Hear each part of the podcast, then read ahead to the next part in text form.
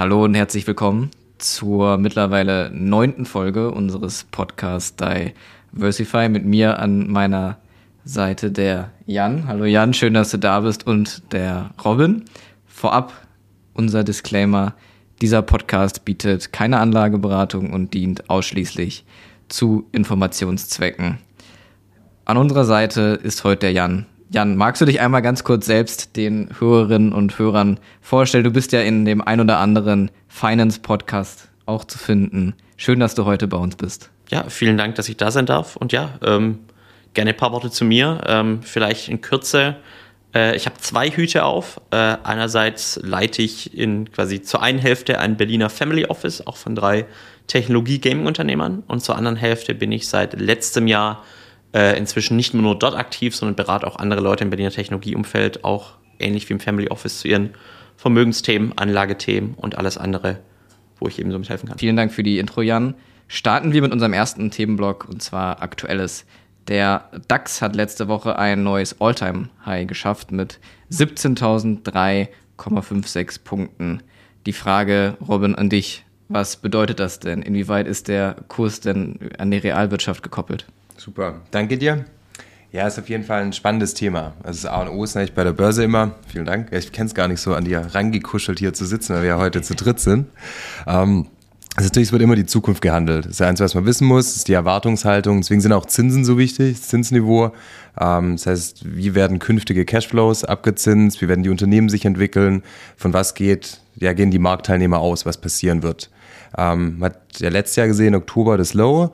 Ähm, dann gingen alle davon aus, okay, äh, die Inflation haben wir ganz gut, ganz gut im Griff.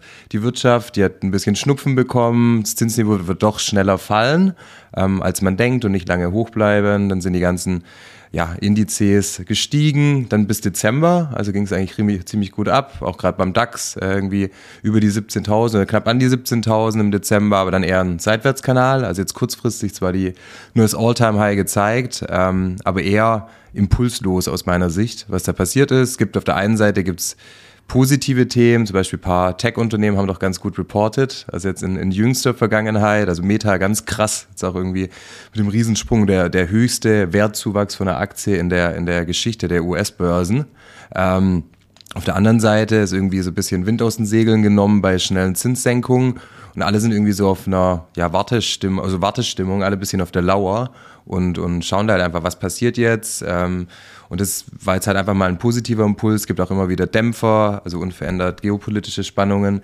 Ich glaube, komplett weg von der Realwirtschaft ist es nicht. Ähm, die Unternehmen müssen jetzt halt auch abliefern. Also man hat auch gesehen, jetzt gerade bei, bei Companies, die jetzt deutlich höher bewertet sind, als jetzt im Mittel der die DAX-Unternehmen bewertet sind.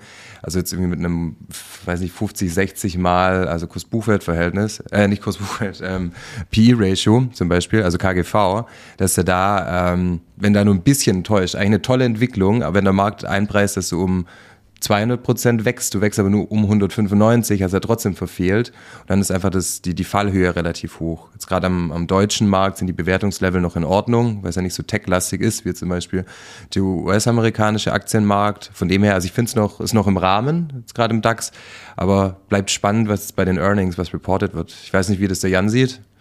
Ähm, tatsächlich, ich bin, glaube ich, etwas undeutsch unterwegs, dass ich eigentlich so nicht genauso auf den DAX drauf schaue. Also da bin ich doch eher, ich sag mal, global diversifizierend unterwegs. Ähm, wenn man auch schaut, DAX, ich, ich, weiß nicht, was die aktuellen Zahlen sind, aber ich weiß, ich glaube, ich letztes Mal war so DAX quasi weniger Marktanteil als Apple weltweit, also quasi am globalen Aktienindex.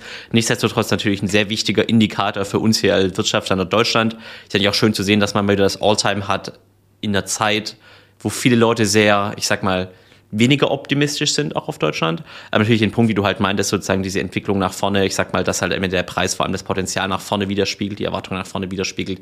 Ich glaube, das ist enorm relevant, weil da darf man einfach nicht vergessen, enorm viel von diesem Kursanstieg, vor allem letztes Jahr, kam, wie du ja meintest, einfach aus den erwarteten Zinssenkungen. Und äh, je nachdem, was da zwar die weitere Prognose ist, äh, ich sag mal, werden die Kurse so weiterlaufen oder vielleicht auch in die andere Richtung gehen. Also so God forbid, hoffentlich sagt jetzt nicht doch jemand, okay, wir erhöhen die Zinsen nochmal. Ich glaube, das wäre ganz, ganz schlecht, aber äh, wir sind natürlich alle wieder vorsichtig optimistisch, dass das äh, ja so weiterläuft und sich die eine oder andere ja, geopolitische Situation ja hoffentlich eher zum Besseren klärt als zum Schlechteren. Wir drücken die Daumen. Wir drücken die Daumen. Ja, super. Vielen Dank euch für, für die Einschätzung. Jan, du hast gerade ein gutes, gutes Stichwort geliefert, zumal jetzt das Alltime-High in einer Zeit stattfindet, wo ein, zwei andere oder sogar mehrere strugglen, kommen wir zum nächsten Punkt. Und zwar sind äh, ja relativ viele Einzelhändler in den letzten vergangenen Wochen hat man negative News gehört hinsichtlich Insolvenzen. Jetzt ist es ja die deutsche Konfessorie Holding. Ein sehr, sehr schöner Name, unter anderem äh, Brands dabei wie Arco oder Hussel äh, ist jetzt auch zum wiederholten Male insolvent. Ähm, was bedeutet das denn ganz konkret, dieses Sterben der Einzelhändler und wie sieht da in dem Bereich die Zukunft aus? Was denkt ihr? Also bei, ich bin da so ein bisschen näher dran ähm, durch die Historie von mir, weil ich das Family Office, das ich da vorgeleitet hatte, hatte eher einen traditionellen Hintergrund, also Background, das Vermögen kam aus einem Marketingunternehmen, die führend sind im Brand Retail Marketing. Deswegen habe ich da einige Insights, also weniger Tech-Insights als der Jan, aber mehr Insights zum Marketinggeschäft. Und die haben sich darauf fokussiert, gerade den Wandel in den Innenstädten voranzutreiben, den Wandel von, von gerade den Stores. Weil du hast gemerkt, Covid hat es eigentlich befeuert, einfach der Wandel von In-Store-Shopping zu, zu Online-Shopping. Das heißt, es gab immer weniger Frequenz in den Innenstädten, durch Covid extrem, extrem befeuert. Was jetzt noch kam, durch die hohe Inflation, die, die Leute haben Kaufkraft verloren oder verlieren immer noch Kaufkraft. Das heißt, sie shoppen allgemein weniger.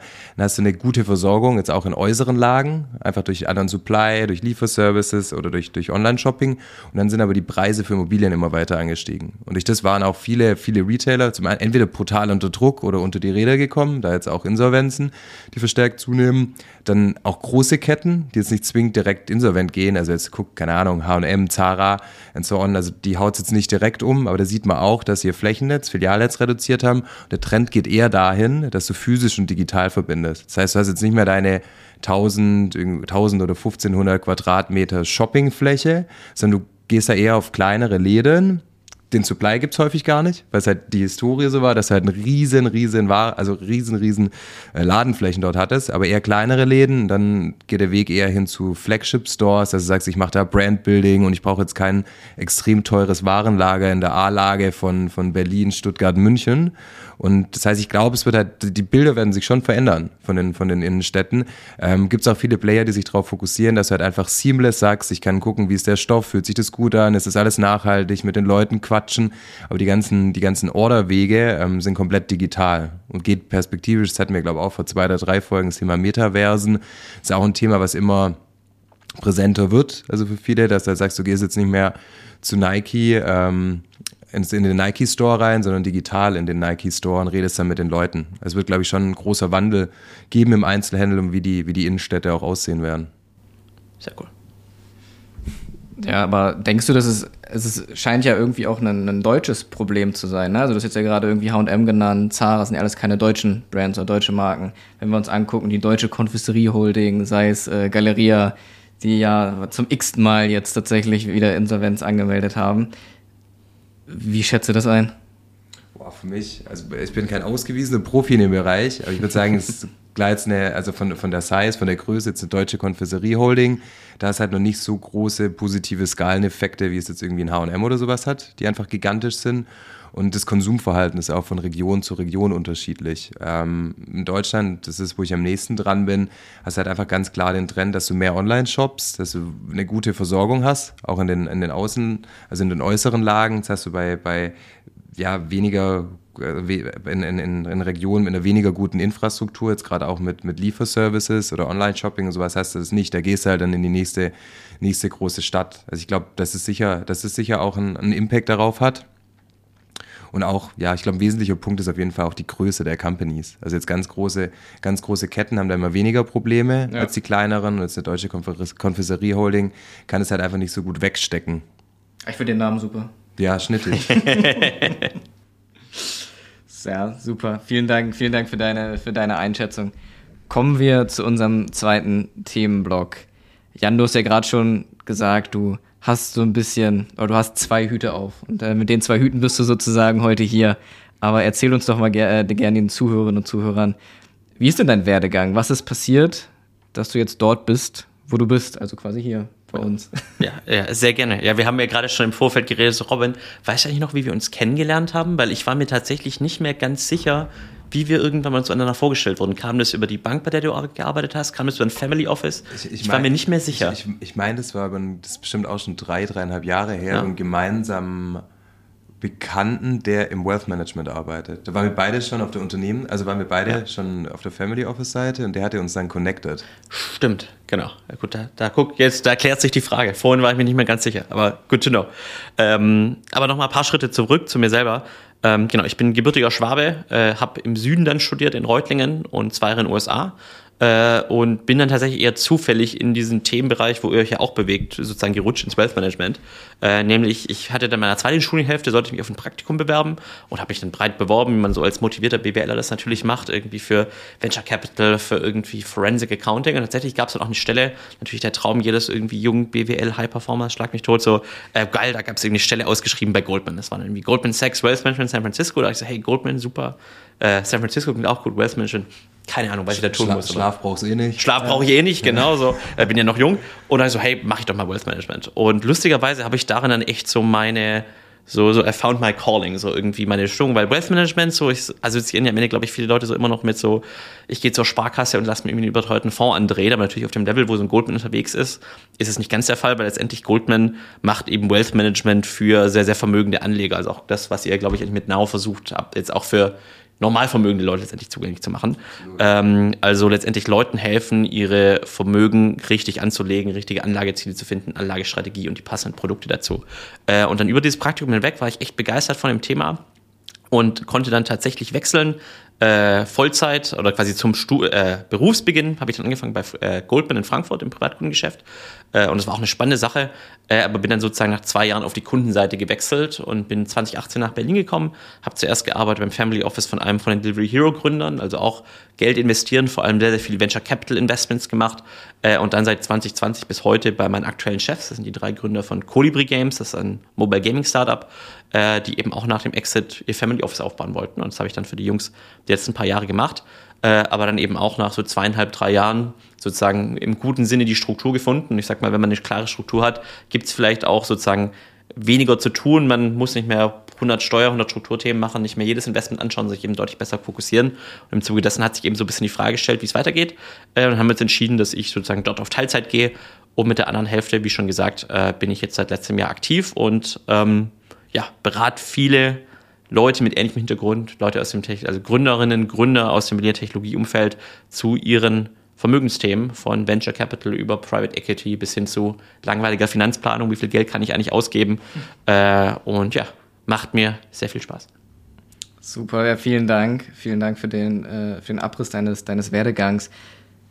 Wenn du gerade sagst, es macht dir sehr viel Spaß, was genau oder welche Tätigkeiten begeistern dich denn so sehr an, an deiner Arbeit? Du hast jetzt auf der einen Seite hast du noch den, deinen Teilzeitjob, auf der anderen Seite bist du selbstberatend.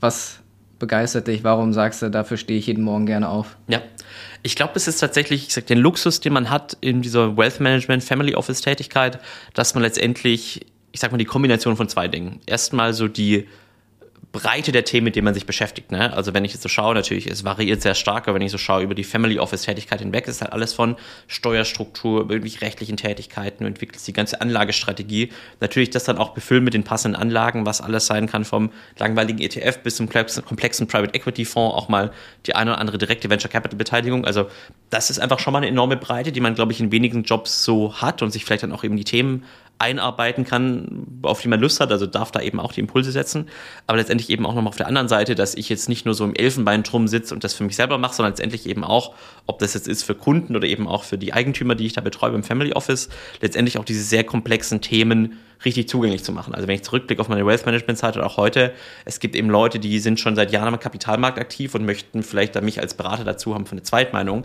Aber ich sage mal so das Beispiel fiktiv so vom schwäbischen Schraubenkönig, der super erfolgreich war in seinem Business, aber in seinem Leben noch nie eine Aktie gekauft hat. Und man muss letztendlich diese komplexen Themen zugänglich machen können, von dieser sehr hohen Flughöhe bis eben zu sehr hohem Detailgrad äh, und sich da schnell anpassen. Und ähm, das macht letztendlich eben auch so viel Spaß, weil ich glaube, das kann man in vielen Dingen so anwenden, aber ich sag mal, nur anhand so anhand diesem Prozess Leuten komplexe Dinge zu erklären, merkt man eben auch am Ende, was man gut versteht, was man nicht versteht. Und das macht einfach sehr viel Spaß.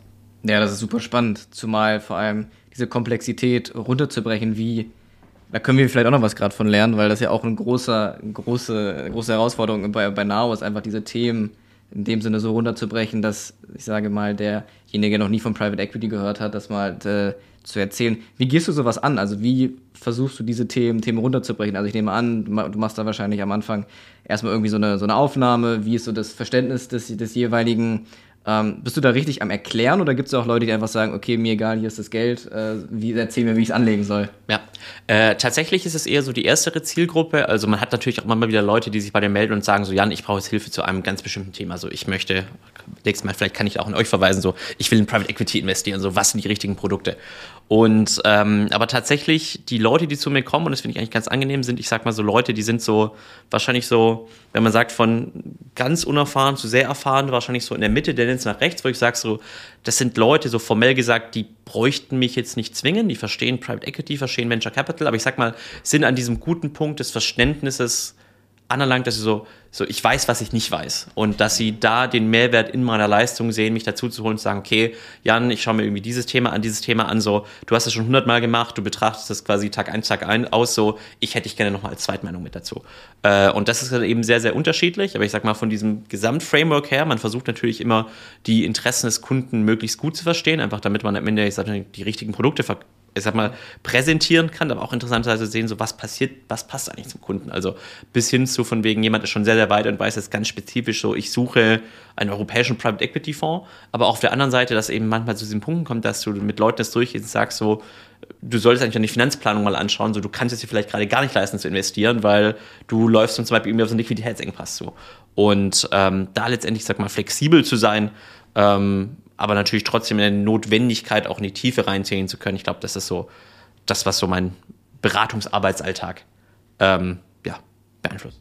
Ich, was mich auch interessiert, wie kamst du so zu dem, zu dem Step zu sagen, ich mache jetzt aus einem gefallen deine eigene Company? Weil es ja so das Typische ist, was du erzählst, ja. habe ich auch super viel inbauen, weil du hast irgendwie Investments getätigt, kennst viele Assetklassen.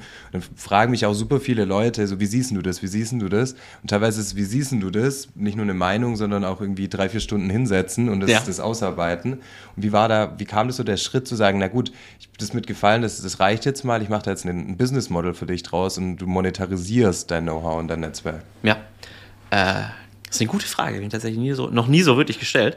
Äh, ich glaube, so generell ist natürlich so die generelle Überlegung, so möchte man sich mal selbstständig machen. Ich glaube, da hatte ich einfach jetzt mit meinem Chef zusammen, ich sag mal, einerseits das luxuriöse Timing, aber sie hatten auch deren Bereitschaft zu sagen, so Jan, ist okay, wenn du sozusagen auch noch Teilzeit für uns arbeitest. Ähm, da letztendlich die diesen Schritt gehen zu können, sich selbstständig zu machen. Und natürlich über die Frage, okay, was macht man eben letztendlich? Und ich glaube, da war spannend zu sehen, war bei dir bestimmt auch so, oder vielleicht auch der ausschlaggebende Punkt, jetzt ein Auge gegründet zu haben, aber dass man eben sehr oft gefragt wird, so, Jan, was machst du hier, was machst du da? Letztendlich da mal zu sagen, okay, ähm, vieles kann man so ein bisschen machen, aber genau wenn es darum geht, so jemandem drei, vier Stunden zu helfen, so, das macht man vielleicht einmal, aber wenn du sagst, mhm. okay, der fragt zum fünften Mal, so. Ja, dazu strategische Asset Allocation mal kurz, ähm, das dauert dann doch einen Ticken länger. Genau. Und ich sag mal, da vielleicht einfach diesen Wunsch und dieses Bedürfnis, auch mal so das eigene Wissen weiterzugeben, plus wahrscheinlich immer nochmal die Validierung zu haben, am Ende kann man da eben mit Geld verdienen. Ich glaube, das war so die eine Richtung. Also damals zu schauen, okay, ich wurde schon so oft gefragt zu diesem Thema, so, ich sag mal so, natürlich so schauen, wie es weiterläuft. Bisher bin ich ganz happy, aber letztendlich glaube ich, mal die Infrastruktur zu haben, mit sowas auch Geld verdienen zu können, das war immer sozusagen mein, mein Worst Case. Also wenn ich das schaffe, dann bin ich glücklich. Also das zumindest erstmal erreicht. Ähm, aber natürlich auch zu sagen, kann man daraus was Größeres bauen. Ähm, ich glaube, das war so ein bisschen die Richtung. Plus gepaart, glaube ich, auch nochmal so ein bisschen mit dem Family Office Opportunity Set. Also äh, das ist jetzt meine persönliche Meinung, aber wenn ich so ein bisschen schaue, also es gibt sicherlich, also es gibt einige sehr, sehr unternehmerische Family Office, die nicht agieren wie ein Venture Capital Fonds, wie ein Private Equity Fonds, aber letztendlich sozusagen, wenn man einmal in einem Family Office Job ist und sich da auch gefunden hat, ich sag mal, das ist, ich sag mal, natürlich ein Job, der viel basiert auf dieser Vertrauensbeziehung, die nicht jeder auch aufbauen kann, aber letztendlich, wenn man dann einmal ist, ich sag mal, ist es ein Job mit, ich finde, sehr guter Work-Life-Balance plus auch nochmal diese Balance zum Intellektuellen sozusagen. Das hatte ich für mich, aber dann zu sagen, okay, ich möchte jetzt hier nicht sozusagen rumsitzen, sondern ich möchte vielleicht doch nochmal irgendwie das Risiko eingehen. Äh, das war, glaube ich, auch nochmal so der, sag mal, die persönliche Motivation neben diesen fachlichen Überlegungen. Spannend. Ja. Danke dir. Ich habe tatsächlich direkt auch noch zwei, zwei Anschlussfragen daran. Und zum einen, du hast ja erklärt, okay, du äh, machst dann auch, gehst in die Finanzplanung rein, plus, so, wenn ich richtig verstanden habe, gern korrigiere mich gern, du schaffst dann aber auch Zugang zu bestimmten Fonds, also sei es irgendwie Private Equity Fonds. Genau, korrekt. Also auch ja. das, also interessanterweise sehr viele Kunden kommen auch zu mir und sagen so, Jan, ich möchte mit dir arbeiten, aber komplett produktfrei. Also würde ich so betrachten, ist hier wirklich nur auf der rein theoretischen Ebene. Ähm, das ist oft der Fall. Aber natürlich ist dann logischerweise der nächste Schritt oft, dass Leute sagen, okay, Jan, wir haben jetzt identifiziert, ich habe die und die Lücken, hier kenne ich mich selber aus, kannst du mir bei einem anderen Thema nochmal helfen? Und genau, auch Zugang zu Anlageklassen wie Private Equity zu bieten, gehört auch zum meinem sozusagen äh, Offering. Aber auch äh, also provisionsabhängig von, von Asset-Anbietern oder ist es tatsächlich eher das, der gesamte Bereich, du arbeitest dann für diese Leute, aber nicht um äh, Produkte zu vertreiben? Ähm, da bin ich tatsächlich relativ offen. Also okay. Kommission ist ein interessantes Thema, weil grundsätzlich, und das finde ich auch wichtig, ist, grundsätzlich agiere ich da also ich, ich darf nicht sagen, ich agiere auf Honorarbasis, sonst werde ich irgendwie klopfen mir auf die Finger, aber sozusagen, ich möchte nach der gleichen Logik agieren, wie das Honorarberater tun. Ja. Das heißt, am Ende möchte ich für meine Leistung bezahlen lassen vom Kunden und nicht von den Produktanbietern. Nichtsdestotrotz, interessanterweise, finde ich, äh, habe ich auch von ein paar Leuten, die dieses Geschäft schon lange machen, so ein bisschen gelernt. Also am Ende ähm, ist auch klar, dass diese Provisions-, also die Produktanbieter teilweise fast schon irrationale Provisionen zahlen für, den, für, die, für ihren Mhm. Produktvertrieb und natürlich dann zu sagen, so, hey, das ist ein Produkt, das würde ich so oder so empfehlen. Normalerweise musst du mir x Prozent zahlen, aber ich kriege das Geld auch vom Anbieter, ich kann mich sozusagen auch selber finanzieren, finde ich, macht Sinn, bis hin zu sagen, so, hey, ich möchte zum Beispiel eine Gebühr haben und der Anbieter zahlt mir noch mehr Geld, ich nehme die Provision und wir teilen uns das beispielsweise und du musst gar nichts dafür bezahlen. Also das, finde ich, ist eine Offenheit, die man ein bisschen haben muss. Ähm, aber letztendlich soll das natürlich nicht das, der ausschlaggebende Punkt sein, dass ich nur mein Geld an den Provisionen verdiene. Also da soll immer der Anspruch sein, so, ich empfehle ein Produkt Provision unabhängig oder nicht. Oder wenn ein Kunde sagt, so Jan, ich möchte den vollen Prozentsatz zahlen und dass du keine Provision nimmst, auch das ist grundsätzlich denkbar. Aber da ist sozusagen, glaube ich, offen zu sein, äh, ist aus meiner Sicht kein falscher Schritt. Mhm. Dann die, die abschließende Frage dazu. Wie viel Vermögen sollte der oder diejenige dann haben, damit du dich mit ihr unterhältst darüber? Ja. Tatsächlich mache ich, ich sag mal so, praktisch sind es meistens, ich sag mal, ab so niedrigen siebenstelligen Beträgen. Tatsächlich hängt es bei mir aber eher so ein bisschen an dem Komplexitätsgrad ab, den jemand mitbringt, weil am Ende viele Leute, die zu mir kommen, wie schon gesagt, haben schon Vorerfahrungen, die haben Venture Capital gemacht, die haben eine Immobilie, die haben vielleicht auch eine GmbH, aus der sie investieren. Ähm, und ich sag mal, dieser Komplexitätsgrad, wo dann also ich beschreibe es immer so ein bisschen so, es sind viele Leute so ein bisschen so zu klein, zu groß für die Sparkasse, zu klein für so einen Goldman oder so einen JP Morgan, so ein bisschen das stuck in the middle, aber vielleicht auch so ein bisschen vom Komplexitätsgrad einfach was, wo die sagen, okay, da müsste ich einmal den Steuerberater fragen, einmal den Anwalt, einmal die Bank. Ich bin jetzt auch kein Steuerberater, ich bin kein Anwalt, aber trotzdem sagen zu können, okay, in die Richtung könntest du schauen, mit der Person könntest du mal reden. Das finden die Leute eigentlich an sich ganz gut, aber das heißt eben im Umkehrschluss auch, also es kommen auch schon Leute zu mir, die haben große Vermögen, aber wenn die sagen so, ich brauche, also ich hatte zuletzt mal einen interessanten Fall, wo jemand zu mir kam, der sozusagen zu groß war tatsächlich für mich, wo ich dann gesagt habe, und das ist dann mir auch wichtig, so in meiner Selbstständigkeit zu sagen, so hey, das klingt nach einem super Projekt, aber ja. das ist einfach so über meinem Komplexitätsgrad, red lieber mit den zwei, drei Leuten, da bist du besser aufgehoben. Oder auch so in eine andere Richtung, wenn man sagt, so, ich habe 100 Millionen Euro und möchte nur einen ETF kaufen, äh, wo ich sage, so, also mach, kann ich da natürlich auch Case by Case machen, wo man auch sagt, okay, so, das ist dann vielleicht einfach vom Komplexitätsgrad wieder zu gering, als es vielleicht dann mein Gebührenmodell rechtfertigt. Ja, äh, ja, super, super, super spannend. Gehen wir mal von den siebenstelligen etwas weiter runter und zwar auf mittel, mittel fünfstellig. Wie würdest du, wenn jetzt jemand kommt und sagt, ich habe 50.000 Euro, Jan, keine Ahnung, dein bester Freund in der Bar, sagt, ey, ich habe jetzt 50.000 Euro, was mache ich mit 50.000 Euro, Jan? Was, wie soll ich die anlegen? Ja. Da muss ich jetzt natürlich immer so die langweilige Anfangsantwort geben, so ein bisschen Bedarfs, Bedarfsanalyse. Bedarfsanalyse, genau, it depends. ähm, aber ich sag mal, vielleicht um trotzdem da, ich sag mal, eine halbwegs spannende Antwort zu geben. Also, Big Picture, ich auch wenn ich sozusagen Freund von komplexeren Themen bin, wie Venture Capital, Private Equity, ich sag mal, in vielen Fällen muss man so ein bisschen merken, egal ob das ein kleiner oder ein riesiger Betrag ist, auch simpel kann sehr, sehr gut sein. Also ich habe ein paar Kunden, die kommen zu mir und sagen so, boah, Jan, irgendwie so, der hat mir da drüben irgendwie ETF empfohlen, ist viel zu langweilig, so lohnt sich ETF, ich bin auch so reich. Und da erzähle ich immer gerne die Anekdote. Es gibt, das war mal vor ein paar Jahren ein Artikel aus dem Wall Street Journal von einem Pensionsfondsmanager, aus Nevada, der managt 36 Milliarden und hat sein komplettes Vermögen in ETF selber drin liegen und schlägt sich deutlich besser als so die meisten vergleichbar großen Pensionsfondsmanager. Das heißt grundsätzlich dazu sagen, egal ob du klein investierst oder groß investierst, also die gleichen Produkte können Sinn machen. Ähm, also der klassische irgendwie Aktien-ETF ist, glaube ich, das, was oft irgendwie genannt wird, wenn man irgendwie auf Reddit und sonst noch was schaut. Aber vielleicht nochmal so an zwei Enden beispielsweise. Ähm, gerade aktuell ist natürlich wieder spannend, wenn ich so die letzten paar Jahre anschaue, dass wir wieder im positiven Zinsumfeld sind. Äh, und auch für Summen wie 50.000 Euro kann man da vielleicht, ich sag mal im Vergleich zu jemandem, der deutlich vermögender ist, vielleicht noch vom einen oder anderen sozusagen attraktiven Angebot von der Bank profitieren, dass man auch jetzt, wo die Zinsen vielleicht wieder ein bisschen sinken, äh, gerade noch kompetitive Zinsen bekommt, relativ zum historischen Umfeld. Das ist vielleicht die eine Seite. Äh, und dann natürlich nochmal auf der anderen Seite, wo ihr natürlich auch sicherlich mithelft, wo ich natürlich gespannt drauf bin, äh, dass natürlich jetzt auch das ein oder andere äh, Alternative Investment Produkt über LTIFs und Co. für Anleger öffnet. Da muss man natürlich auch vorsichtig sein am Ende, was irgendwie Sinn macht. Ähm, aber da sehe ich tatsächlich spannende Chancen, dass, ich sag mal, diese Anbieter versuchen, den Markt anzugehen mit auch Retail-passenden Produkten, äh, wo selbst, ich sag mal, Retail-freundliche Produkte aus meiner Sicht, äh, wo man denkt, so, die sind für die Kleinanleger gemacht, aber tatsächlich vielleicht auch für größere Anleger ja.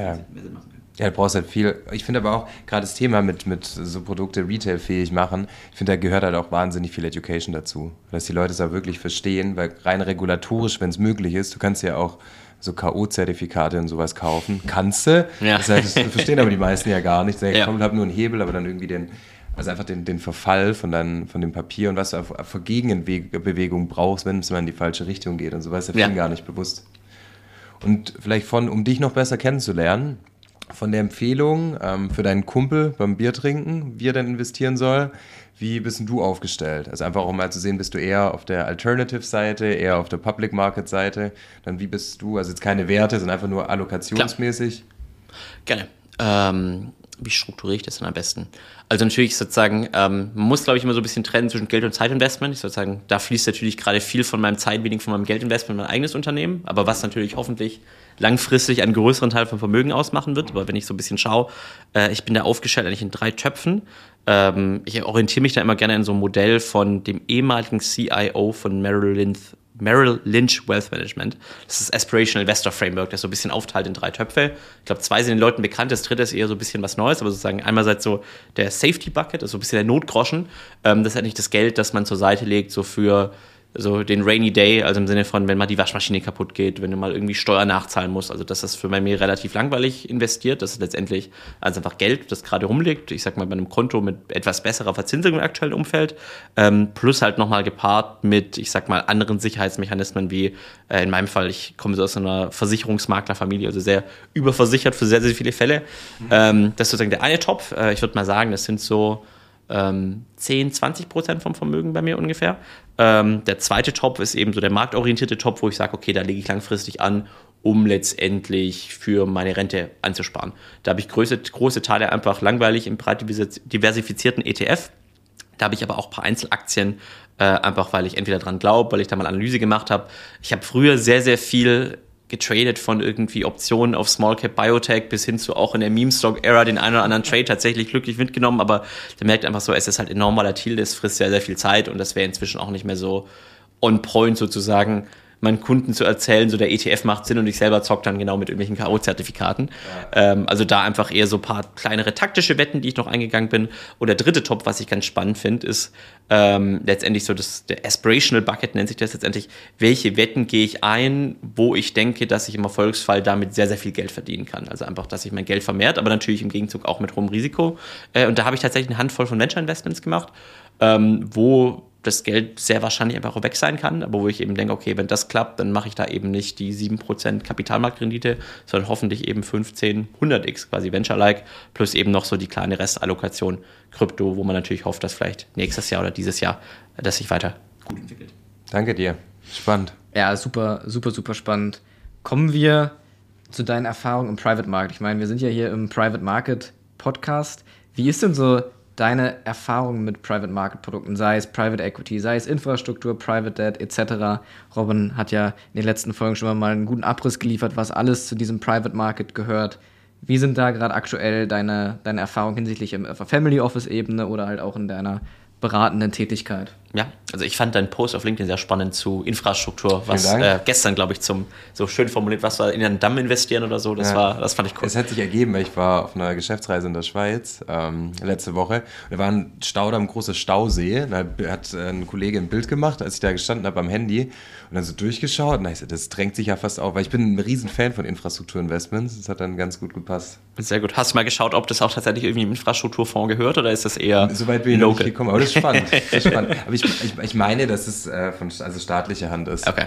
In der Schweiz, ja. Genau. Äh, aber meine also generelle Erfahrung zu Private Markets, das hat eigentlich angefangen bei Goldman, äh, weil natürlich also für Goldman waren Alternative Investments eben auch ein großes Kernprodukt für die Kunden und fairerweise, also bei meinem alten Arbeitgeber einfach auch, ich sag mal, mitunter eine, also aus meiner Sicht, äh, einer der Themen, die Goldman, finde ich, so unter Banken mitunter am besten gemacht hat. Einfach das finde ich bis heute auch noch so, dass das Offering, das da mein alter Arbeitgeber hatte, im Vergleich zu manch anderer lokaler deutscher Bank sehr, sehr gut war.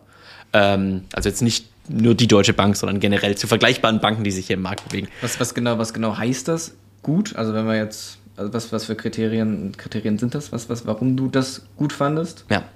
Ähm, ich sag mal aus zwei Gesichtspunkten. Das ist, glaube ich, einfach einmal die Qualität der Produkte. Also ähm, ich finde, es zeigt schon was, also wenn ich es aus der Family Office Perspektive betrachte, ich glaube, man durchläuft da so ein bisschen den Pfad, so man fängt irgendwie, war bei uns auch so, du fängst eben an und zeigst irgendwie Produkte über die Banken, dann machst du vielleicht irgendwie einen Fund of Fund, dann machst du irgendwie die paar Fonds direkt, die du selber kennst und dann ist eigentlich so dein Ziel, dass du sagst, okay, ich bin eigentlich hier proaktiv unterwegs, ich screen die Top 1000 Private Equity Fonds und schau, was eben am spannendsten ist. Äh, und im Zuge dessen denken man so Leute so, ja, aus Prinzip möchte ich da nicht über der Bank irgendwie einen Fonds zeichnen. Aber ich glaube, wenn man da so ein bisschen diversifiziert angeht, merkt man eben auch, dass vor allem in unserem Fall, wenn du eben nicht das allergrößte Family Office bist, kein deutscher Milliardär, dass eben auch immer die Frage ist, okay, mit welcher Mindestinvestitionssumme kann man letztendlich diesen Fonds auch investieren? Ähm, und da sind die Banken eben sehr hilfreich, also auch mein alter Arbeitgeber, dass er sich siehst, dass die, ähm, ich sag mal, sehr gute Fonds auch zu fairen Mindestinvestments so für die Banken zugänglich machen. Also einerseits natürlich das, aber auch letztendlich die Qualität der Produkte, dass ja nicht irgendwie so der mittelmäßige Fund of Fund beispielsweise gepitcht wird, sondern dass das wirklich auch Fonds sind, also wo man eben sieht, okay, die geben Zugang zu Fonds, die wir ansonsten auch direkt selber zeichnen würden. Also Top Quantile Funds. Finde ich auch, also würde ich voll unterschreiben, voll unterschreiben. Auch der Ansatz, der ähnlich ist, was, was wir mit Now machen. Nur halt nochmal, das ist halt eher, dass wir füttern quasi das Füttervehikel genau. von, von, von GS. Ähm, aber es ist ja genau dasselbe. Also würde ich voll unterschreiben, habe ich auch eine wahnsinnig positive Meinung. Sorry. Genau. Immer gerne. Also ich meine, das wir unterhalten uns ja, sehr gut, dass, dass, dass, dass, der Jan eingeladen wurde, um eine Monologe zu führen. Also ja. deswegen. Höre ich aber gerne zu. auf jeden Fall. Genau. Aber zum Beispiel dann, also ich sag mal, auf der gegenteiligen Seite, also wenn man sieht, wer macht das nicht so gut, also teilweise halt interessant zu sehen, dass es manch eine Bank gibt, wo man sieht, okay, die haben uns dann irgendwie in Jahren drei Fonds gepitcht. Das war irgendwie der erste, ich sag mal, nicht so attraktive Venture Capital Fonds, dann irgendwie so ein sehr obskures, selbstgemanagtes Nischenvehikel und dann irgendwie nochmal der erste Fonds. Also das ist einfach so, ich glaube vor allem heute, wenn einfach Alternative Markets für die Leute auch mehr und mehr wichtig werden, dass man eben da einfach auch ein kompetitives, breites Angebot liefert, weil das Ziel soll ja als Bank eigentlich auch sein, dass idealerweise der Kunde zu dir kommen kann und bei dir alleine ein vollständiges Private Equity ähm, Portfolio bauen kann. Das bringt ja nichts, wenn ich sage, so hey, für Mindestdiversifikation sollte ich vielleicht zwei, drei, vier Einzel-Private Equity Fonds machen, wenn ich groß genug bin, es zu machen. Und am Ende bietet die Bank mir im Jahr einen Fonds an. Das ist so ein bisschen strategisch natürlich ungeschickt. Ähm, aber sozusagen, das war so der erste Berührungspunkt. Äh, in meinem ersten Family Office Job war, ich sag mal, Alternatives vielleicht eher ein bisschen einen Schritt zurück, weil wir einfach selber dort sehr, sehr viel Direct Venture auch selbst investiert haben. Aber eben vor allem dann jetzt in meinem aktuellen Family Office Job, glaube ich, am relevantesten, weil meine Chefs eben auch gesagt haben, sind eben sehr, sehr, oder waren sozusagen für, ich sag mal, ihre Vermögensverhältnisse so relativ jung, Anfang 30. Mhm. Und wo es eben auch darum ging, so, hey Jan, wir hoffen eben noch einen sehr, sehr langen Anlagehorizont zu haben. Und wir möchten eben auch, wenn es denn zutrifft, diesen Vorteil nutzen, eben Liquidität hoffentlich gegenüber Rendite zu tauschen, mehr oder weniger. Im Zuge dessen haben wir uns damit beschäftigt und jetzt über die letzten Jahre aus meiner Sicht, also, ähm, also ein sehr schönes Alternative Investment Portfolio aufgebaut. Also wenn ich so schaue auf alles, was ich erreicht habe, natürlich auf alles stolz, aber ich glaube so zu sehen, zu welchen Fonds wir da inzwischen Zugang zu bekommen, ist glaube ich mitunter eines der Themen, wo ich so am meisten stolz drauf bin. Hm. Wie, sie, wie, siehst du das Thema aktives Management? Also ist es Fund of Fund nur rein wegen der Losgrößentransformation oder hast du da wirklich einen Upside? Du meinst im, im privaten Markt oder Private Markets oder generell? Ja. Also ich glaube, im liquiden Vermögen gibt es inzwischen zig Studien, die alle sagen, die Chancen sind relativ gering. Ähm, ich habe es mir auch selber ein paar Mal ausgerechnet und ich glaube mal, da war immer so ein bisschen das Thema, du hast eigentlich zwei Probleme im liquiden Bereich. Natürlich, welche Volatilität kaufst du mit ein? Also auch selber erlebt, so ich glaube, in manchen sehr kleinen Nischen, die wahrscheinlich dann auch zu klein sind für die klassischen Vermögensverwalter, vor allem auch für die Banken sozusagen als Zielfonds, in die sie dann ihre Kunden investieren. So, ich sag mal so das fiktive Beispiel der deutsche Nebenwertefonds. Der hat halt wahrscheinlich eine Kapazität von 200, 300 Millionen Euro. Der kann nicht bei Goldman, JP Morgan auf der Plattform sein, weil der sozusagen die würden zu viel Geld darüber platzen, bekommen. Ja. Aber letztendlich eben, das ist ein Markt, weil er halt so klein ist, dass er ineffizient ist, dass es da über den Marktzyklus hinweg, glaube ich, am ehesten noch eine Chance gibt, Überrenditen zu erzielen. Auf der ganz großen Fondsseite wahrscheinlich eher nicht. Also wenn man sieht, das Gefühl, seitdem ich arbeite, war es immer so der Fall, so wenn du als Fondsmanager die letzten 10, 15 Jahre den Fehler gemacht hast, irgendwie eine von diesen Top 5, Top 7 Aktien Hit reinzunehmen. Was ja immer dagegen gesprochen hat, so die Anlagerichtlinien, die wiederum reinzunehmen. Ja, genau. Also hast du dich eigentlich schon selber qualifiziert. Also du hattest genau die letzten Jahre Facebook, Amazon etc. Tesla mit dabei. Ja auch brutal. Tesla, was auch wahrscheinlich rational betrachtet für viele Leute einfach Fragen aufgeworfen hat. Also das macht natürlich aktives Management einfach sehr, sehr herausfordernd.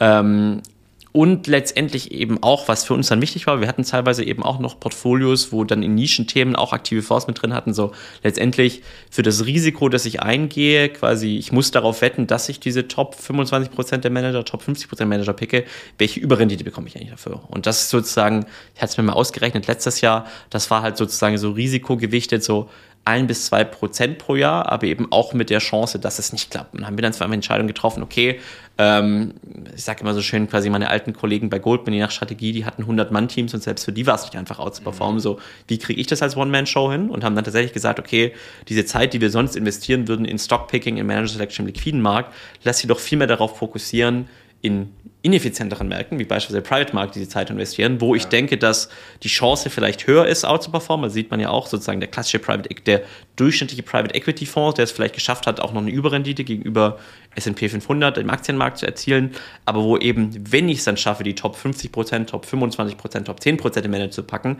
dass das dann eben nicht 2% Outperformance hat, sondern vielleicht 5 bis 10% Und letztendlich haben wir uns dafür dann entschieden, dort aktives Management zu betreiben, Manager Selection, aber eben nicht mehr im Liquiden. Ja, sehe ich auch so.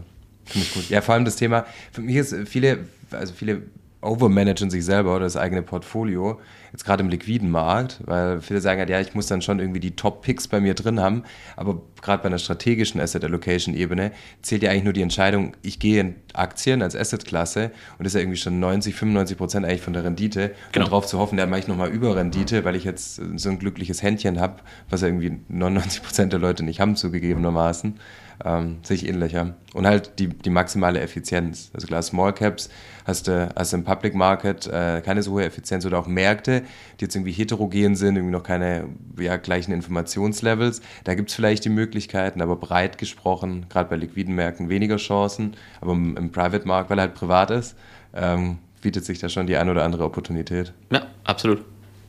Hast du denn äh Lieblingsprodukt in der Asset-Klasse? Also im, im Private Market, sei es PI, sei es Infrastruktur, mit welchem hast du am besten Erfahrung gemacht? Oder vielleicht zweigespalten, mit welcher hast du am besten Erfahrung gemacht oder was ist, ist es dasselbe? Ja. Ich fange vielleicht mal an mit dem Positiven. Also tatsächlich ein Produkt, das ich irgendwie gegen jede Erwartung so die letzten ein, zwei Jahre echt lieb gewonnen habe, ist tatsächlich so der Private Equity Fund of Fund. So lustigerweise, genau wenn man irgendwie anfängt zu investieren, so du gehst jetzt Zyklus durch, dann so, ja, Fund of Fund kann ja nicht gut sein, zusätzliches Gebührenlayer. Und das natürlich per se immer wahr und es gibt da draußen auch viele Fund of Fund Produkte, die sind nicht gut, weil, ähm, ich sag mal so anders formuliert, die Philosophie oder Mathematik in einem Fund of Fund ist letztendlich eigentlich die, was kaufst du damit ein? Du kaufst damit ein Diversifizierung, dass du einfach sagst, okay, mit einem Produkt schaffe ich einfach Zugang zu mehr Fonds, wo ich vielleicht entweder ansonsten zu klein bin oder wo ich ansonsten vielleicht keinen direkten Zugang zu bekomme. Ähm, also ich kaufe mich, diversifiziere breit und ich versuche letztendlich, ich sag mal, mindestens die Durchschnittsrendite in diesen Fonds einzukaufen. Äh, und da liegt eben auch der Krux, dass du sagst, okay, ähm, wenn du versuchst, diese Durchschnittsrendite dir einzukaufen, musst du eben schauen, dass dann deine Gebühren also, dass du unterliegende Fonds wählst, die die Gebühren auch wert sind. Und das ist eben das große Problem, wenn man sagt, ich zeichne dann, Fonds, zeichne dann einen Fund of Fund, der dann in die ganz, ganz großen Fonds investiert. So, das sind auch gute Produkte, aber die haben halt einfach allein mathematisch bedingt eine geringere Performance-Dispersion. Also einfach, wenn du so in die 10 Milliarden plus Fonds investierst, so, die werden wahrscheinlich immer sehr nah an der Durchschnittsrendite sein, aber keiner von denen wird plötzlich 10x machen. Das, das wären ja quasi, ich mache aus 10 Milliarden 100 Milliarden, das ist einfach quantitativ irgendwann etwas herausfordernd, vor allem im aktuellen Marktumfeld. Aber wenn du jetzt auf der anderen Seite unterwegs bist, eben im sehr kleinen Marktumfeld, also so ich sag mal 100, 200, 300 Millionen Euro Fonds, da hast du eben eine sehr, sehr große Performance-Dispersion und den großen Vorteil, wenn du in Fund of Fund investierst, der ähm, sehr gut ist in Manager-Selektion, was die meisten Fund of Funds natürlich, die es vor allem länger das ist Geschäftsmodell sein sollten. Von es ist hier Geschäftsmodell, sie sollten es gut können, ähm, dass du jetzt endlich sagst, okay, im Worst Case kaufe ich mir eigentlich diese Durchschnittsrenditen ein, aber im Best Case habe ich eben ein bisschen wie so ein Venture Capital Fonds, auch viele kleine Fonds drin, drin die es dann schaffen, doch einen Deal vielleicht mal zu 15 oder auch mal 20x zu verkaufen. Ähm, und das finde ich sehr, sehr spannend, merke eben auch wieder so ein bisschen auch in die Richtung, was ich vorhin meinte, die Anekdote mit dem ETF Insofern eben diese Prämisse weiterhin wahr bleibt, dass du ausreichend kompensiert wirst dafür in Private Equity, also illiquide Märkte kompensieren. Du hast diese Liquiditätsprämie. Insofern das weiter zutrifft, ist eben gerade ganz spannend zu sagen, okay, wie ich sozusagen langweilig diversifiziere im Public Markets, kann ich auch langweilig diversifizieren in Private Markets und erziele da hoffentlich eben genau mit wenig Arbeit, breit diversifiziert, überschaubarem Risiko eben einfach diese Private Equity Durchschnittsrenditen oder besser. Also das finde ich sehr, sehr schön.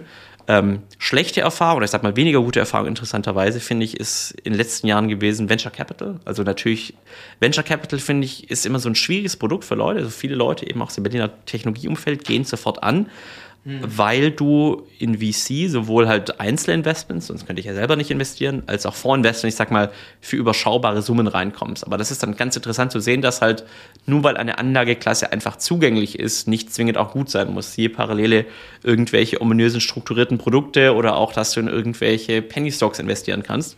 Ähm, und da haben, glaube ich, die letzten Jahre einfach, weil halt immer sehr, sehr stark hochging, glaube ich, viele Leute Venture Capital so ein bisschen unterschätzt, so wie schwierig ist es out zu performen oder eben vor allem uns entscheidend, für was für uns immer der entscheidende Faktor war, wie lange es dauert, bis du tatsächlich dein Geld wieder bekommst. Also ich glaube, man denkt immer so, Venture Capital dauert länger, aber wenn du dann wirklich mal so die Zahlen anschaust, dass du siehst, okay, selbst Topfonds brauchen halt teilweise neun bis zehn Jahre, bis sie ihr investiertes Geld wieder zurückbringen. Und dann kann es auch mal fünf Jahre dauern, bis du tatsächlich vielleicht diese zwei, drei, vier, fünf x quasi zusätzlichen Gewinn dann noch bekommst.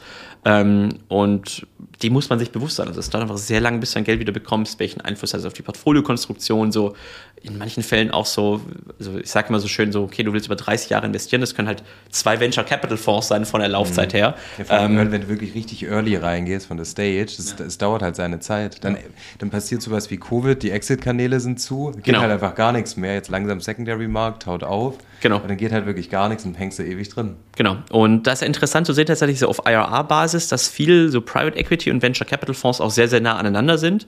Ähm, wo du halt sagst, okay, wenn du vielleicht doch dein Geld schneller haben möchtest, kann Private Equity spannend sein. Heißt aber im Umkehrschluss auch, da habe ich mal als letzten einen anderen spannenden Podcast gehört, äh, dass eben VC also sozusagen, diese 15 Jahre können ein Problem sein, wenn du das Geld schneller brauchst, aber es kann natürlich auch super sein, weil wenn du beispielsweise ein Family Office bist oder auch jemand, der jung schon zu Geld kam und lange anlegt, ist natürlich super, wenn du sagst, okay, ich habe einen guten Fonds gefunden, ich habe sozusagen auf die nächsten 15 Jahre kein Reinvestmentrisiko. Mhm. Äh, das ist natürlich phänomenal, weil es gibt eben kaum, vielleicht Infrastruktur, da kenne ich mich jetzt nicht so gut aus, aber kaum wenig andere Anlageklassen, die eben über so lange Zeiträume so konsistent attraktive Renditen erzielen können. Also wenn du das Geld nicht brauchst, dann ist Venture Capital natürlich super, aber viele Leute unterschätzen das manchmal so ein bisschen. Ja. Ja, ja ist oft das Thema, also gerade mit, mit Liquidität. Aber es ist halt auch so ein zweischneidiges Schwert. Es wird jetzt gerade mit LTIF, kann man jetzt ja Liquiditätsfenster anbieten. Aber warum soll ich in Private Market investieren? Du hast es jetzt mehrmals gesagt, in Liquiditätsprämie. Ja. Wenn dann die Anleger eigentlich fordern, ich muss eigentlich quartalsweise da wieder raus, ja. dann macht es halt wenig Sinn, weil du kannst ja auch nicht, du machst jetzt keine PI-Transaktion als Fund und verkaufst es ein Quartal später wieder. Dann hast du so viel Liquidpolster in deiner Vorstruktur, dass du halt gar keine Überrendite hast, weil du halt es gibt halt keine, de facto keine Liquiditätsprämie, weil es nicht illiquide ist. Genau. Und dann machst du die Asset-Klasse halt wieder kaputt und dann kommen noch Gebühren, kommen noch Gebühren dazu, dann macht es halt keinen Sinn. Ja. Also das finde ich immer schwierig, da so den, also gerade für Retail so einen Königsweg äh, ja. zu finden, der da passt. Ja, das finde ich, das erhebt auch mal so ein bisschen diese interessante philosophische Frage. Also mal abgesehen davon, was eine realistische Rendite ist, sozusagen, wie viel Überrendite muss eigentlich ein illiquider Fonds über einem liquiden Produkt erzielen, dass es sich lohnt. Und das ist eben super spannend zu hören, dass halt manche Leute sagen, sozusagen, wenn ich morgen den ETF Plus hätte, der investiert genau das gleiche Produkt, aber der macht 1% pro Jahr mehr, aber ich bin 30 Jahre locked up, würden manche Leute schon machen, weil sozusagen, warum brauche ich ein liquides Produkt, wenn ich eh langfristig investieren möchte? Und Zinseszinseffekt ist halt enorm auf die Laufzeit. Äh, genau, oder andere Leute, die halt sagen, so auch aus dem Unternehmertum, so, ähm, nee, also ich habe doch mein Unternehmen aufgebaut, das war ja auch Private Equity, da habe ich 25% im Jahr gemacht, deswegen muss jeder Fonds, den ich investiere, auch 25% pro Jahr machen können. Also das finde ich ganz interessant zu sehen, wie die Leute so über diese Frage auch nachdenken. Ich glaube, ich bin da wahrscheinlich irgendwie so ein bisschen in der Mitte, aber ähm, ja, also beeinflusst eben auch sehr stark, was letztendlich Leute über die ja, ich sag mal, Alternative Investments nachdenken. Voll. Äh, ja, also ich meine, du hast einen super Satz gerade gesagt und zwar, nur weil man Zugang hat, muss es ja nicht gut sein. Ähm, da auch gerade eine super Überleitung, Robert, von dir zum, zum, zum Thema LTIF. Gibt jetzt die neue Regulierung, haben wir auch im, im, Podcast schon drüber gesprochen und man munkelt, dass da eventuell auch bald was auf unserer Plattform kommen wird. Munkelt man. munkelt man. Ähm, was wären denn für dich für so ein LTIF-Fund die wichtigsten Kriterien? Also tatsächlich, was ich sehr interessant finde, also ich habe jetzt auch die letzten Monate, als ich eben auch versucht habe, so ein bisschen mein Produktsortiment aufzubauen, immer diese Frage gestellt, was halten denn Leute von diesen LTIFs, beziehungsweise so, ich sag mal, in meinem Segment so ein bisschen diese Evergreen Funds, also eben genau diese Logik, wie du historisch in offenen Immobilienfonds investieren konntest oder eben auch in Aktienfonds. Ähm, was denken Leute dann drüber nach, über Produkte, die nicht sagen, okay, ich bin zehn Jahre lang locked up und dann kriege ich mein Geld wieder, sondern ein Produkt, das quasi ewig rolliert. Und da war das ganz interessant zu sehen. Ich hatte eigentlich erwartet, dass viele von diesen wirklich auch guten Produktanbietern, die sonst halt nicht mit sozusagen Retail-Anlegern arbeiten, sagen, okay, nee, finde ich doof, total doofes Retail-Projekt, äh, Produkt. Aber tatsächlich war da die Meinung anders und das ist, glaube ich, auch die Meinung, die ich so teile.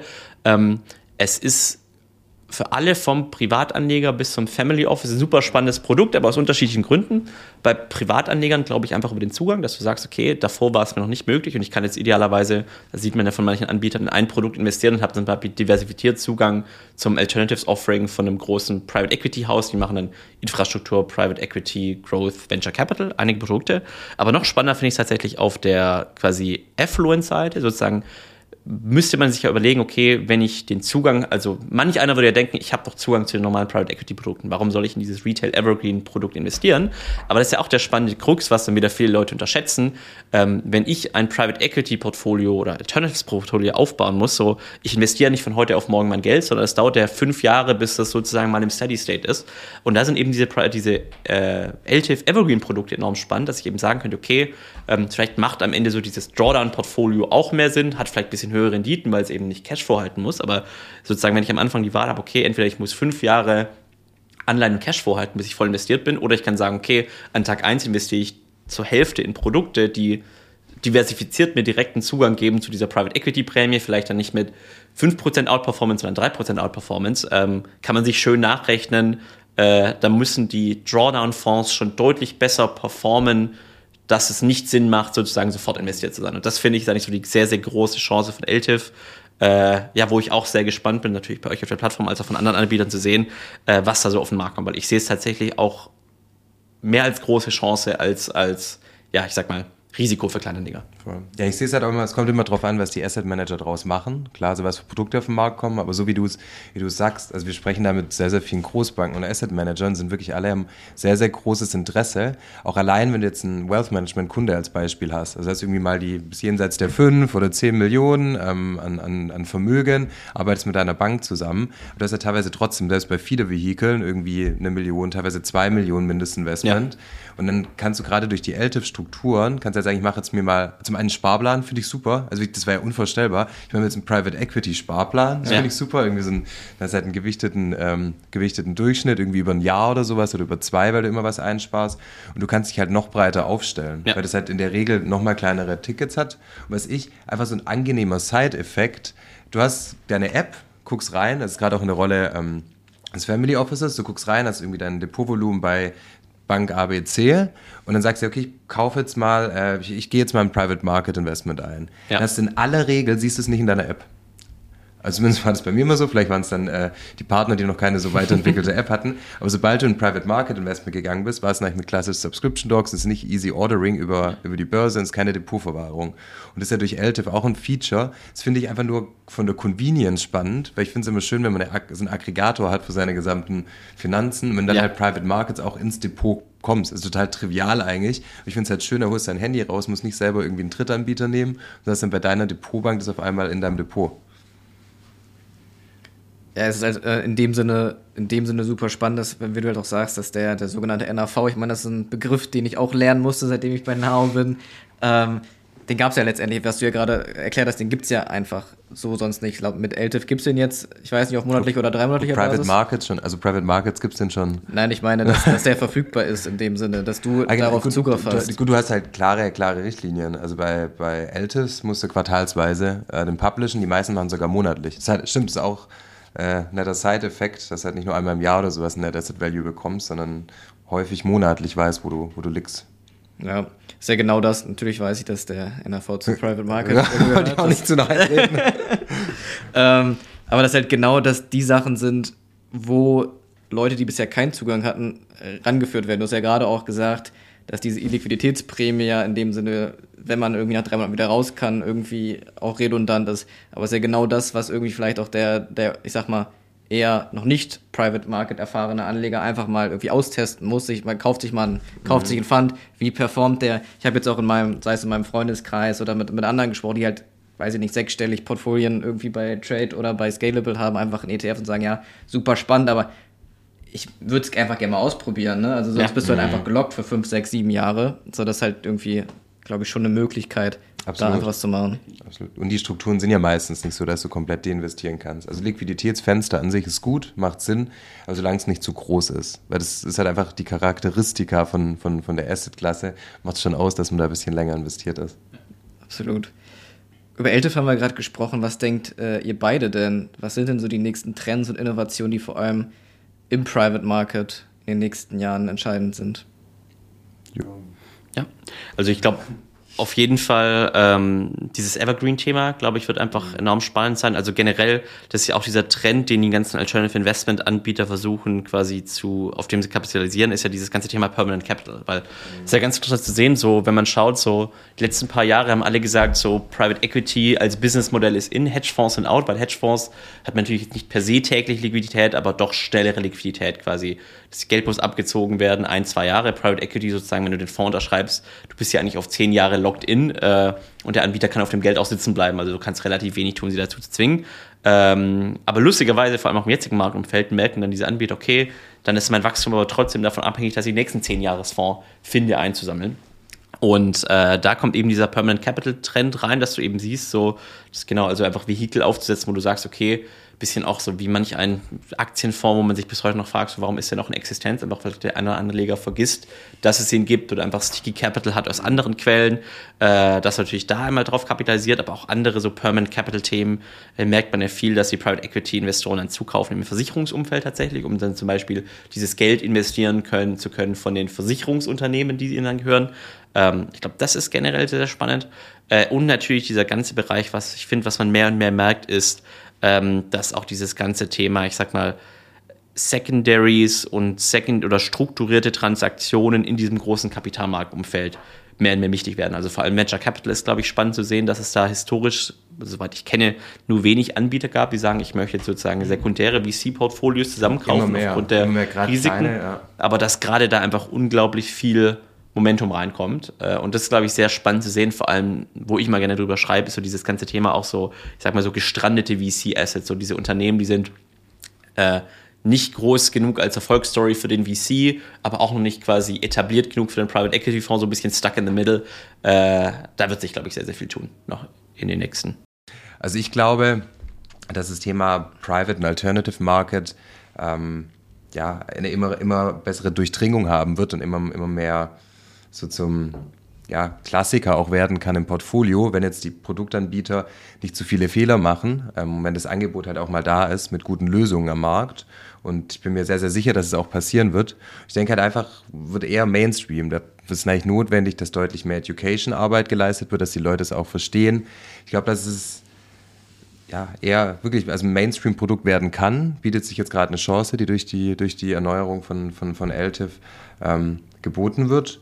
Und zum anderen gerade so Themen, wie Jan jetzt schon sagte, also mit Secondaries. Ähm, ich glaube auch, dass er einfach Sekundärmarkt, also die Handelbarkeit wird es geben, einmal von, von VC-Investments selbst, aber auch von Funds, dass du halt auch Liquidität hast und gar nicht selbst über den Fundmanager, dass du irgendwie früher äh, irgendwie die veräußern kannst oder sowas, sondern eher die Community untereinander. Das ist ja gerade so ein bisschen ein Pain, wenn du einen elitären Kreis hast und du hast, weiß nicht, Bid-Ask, wer will was verkaufen, wer will was kaufen, da wird es Plattformen geben, ähm, die sich da positionieren können, dass halt auch deine Fund-Investments als Secondaries verkaufen kannst, aber auch, also wie es Jan sagte, wenn du gerade irgendwelche Investments eingegangen bist als Fund, sagst ja, irgendwie Exit und dann PI geht nicht so richtig, ich weiß es nicht so richtig, was ich damit mache, da tut sich immer mehr, weil das bietet eigentlich gerade für Secondary Funds, siehst auch viele, die erfolgreich in VCs gearbeitet haben, die sagen, mhm. ich mache jetzt meinen eigenen Fund und einen Fokus auf Secondaries, weil sie genau wissen halt, wie das eigene Portfolio aussah und wie viele Transaktionen man da gerne rausgedreht hätte, dass man wieder Liquidität hat. Also ja. du bist halt echt stuck, dann wird das Thema Laufzeit, wenn das bei zu vielen passiert, bist du halt auf Ewigkeit stuck und ohne realisierten Gewinn gibt es halt kein Carry, was immer für einen Manager nicht so gut ist. Ähm, dann hat auch keine Rückflüsse aus dem Fund. Ja, super. Also ihr habt ja beide gerade schon positiv über Secondaries in dem Sinne gesprochen. Es gibt natürlich auch die ein oder andere Stimme von äh, ja, am Markt oder von anderen Influencern, die sagen, die Secondaries, die jetzt auf den Markt kommen, ist der Müll, den die Asset Manager nicht mehr wollen.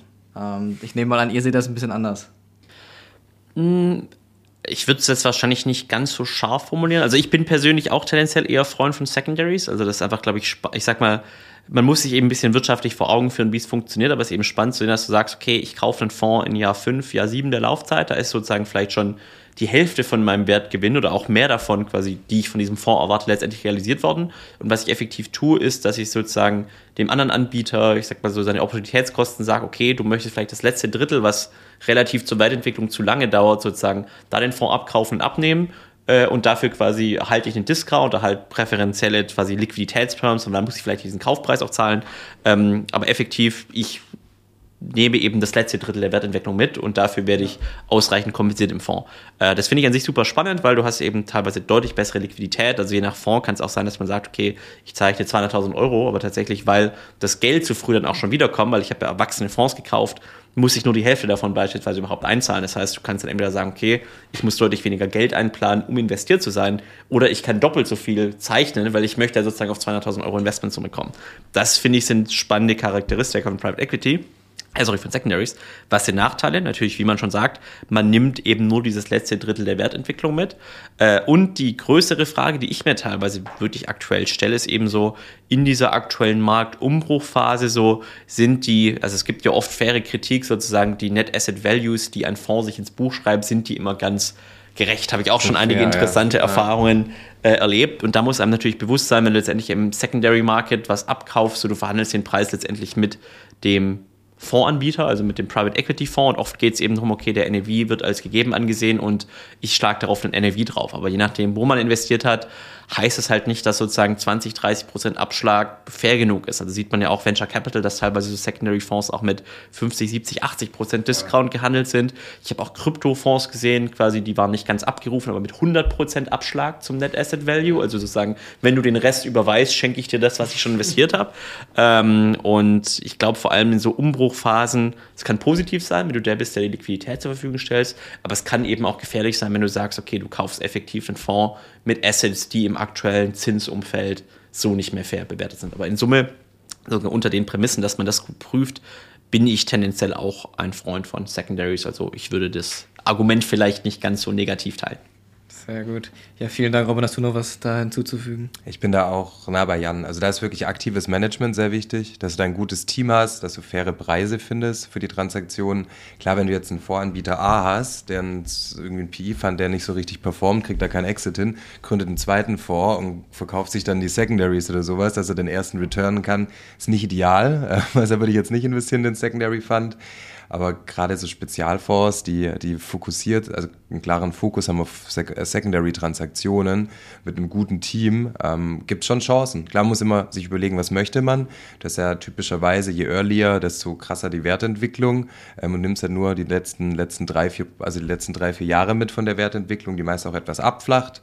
Ähm, wenn du sagst, ich möchte lieber mehr Planbarkeit oder keinen Blind Pool Risk, ist ja auch oft ein Argument, ähm, das es da gibt. Und ich glaube, dass die Werte fair sind oder der Abschlag gerechtfertigt ist und auch ausreichend ist für die, für die Assets, die sich, die sich in dem Fund ähm, befinden, also der erworben wird, dann finde ich es eine super Chance. Und es gibt halt ja, es gibt halt gerade die Chance, weil viele Fundmanager, ich glaube auch nicht, dass es auf Ewigkeit so sein wird, ähm, aber gerade gibt es viele Opportunitäten, weil viele Fonds sind eher in Verzug durch die letzten Jahre mit eher wirtschaftlichen Schwierigkeiten, sodass halt einfach während Covid, wenn es jetzt nicht gerade ein super skalierbares Plattformmodell war, gab es halt gerade etablierte zum Mittelstand viele Unternehmen, die da, denen fehlen zwei, drei Jahre ähm, mhm, einfach ja. in der Wertentwicklung und die müssen jetzt halt mal raus, was irgendwie Close-End ist und sagen, ich muss return bis dann.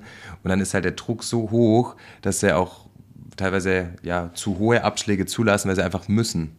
Und deswegen gibt es halt auch so viele oder kommen gerade so viele neue, neue Secondary Funds an den Markt, weil es gerade eine Opportunität ist. Ob es in zwei, drei Jahren so ist, I don't know. Aber gerade finde ich es auf jeden Fall spannend, sich das genauer anzuschauen. Cool. Ja, dann vielen, vielen Dank, Jan, dass du, dass du hier warst. War super spannend. Also ich könnte mich gern noch eine Stunde mit dir unterhalten. Das sind super, super, super coole Insights. Danke, Robin, dass du da warst. Ähm, an die Zuhörerinnen und Zuhörer, wenn ihr Fragen habt, schreibt uns gerne bei Instagram, schreibt uns per E-Mail an hello at investnow.com. Robin, wir hören uns in der nächsten Woche. Jan, dir alles Gute, vielleicht auf bald auch wieder hier im Podcast. Danke, schön, dass ich da sein durfte. Vielen Dank, Jan. Bis dann. Danke, ciao. Ciao.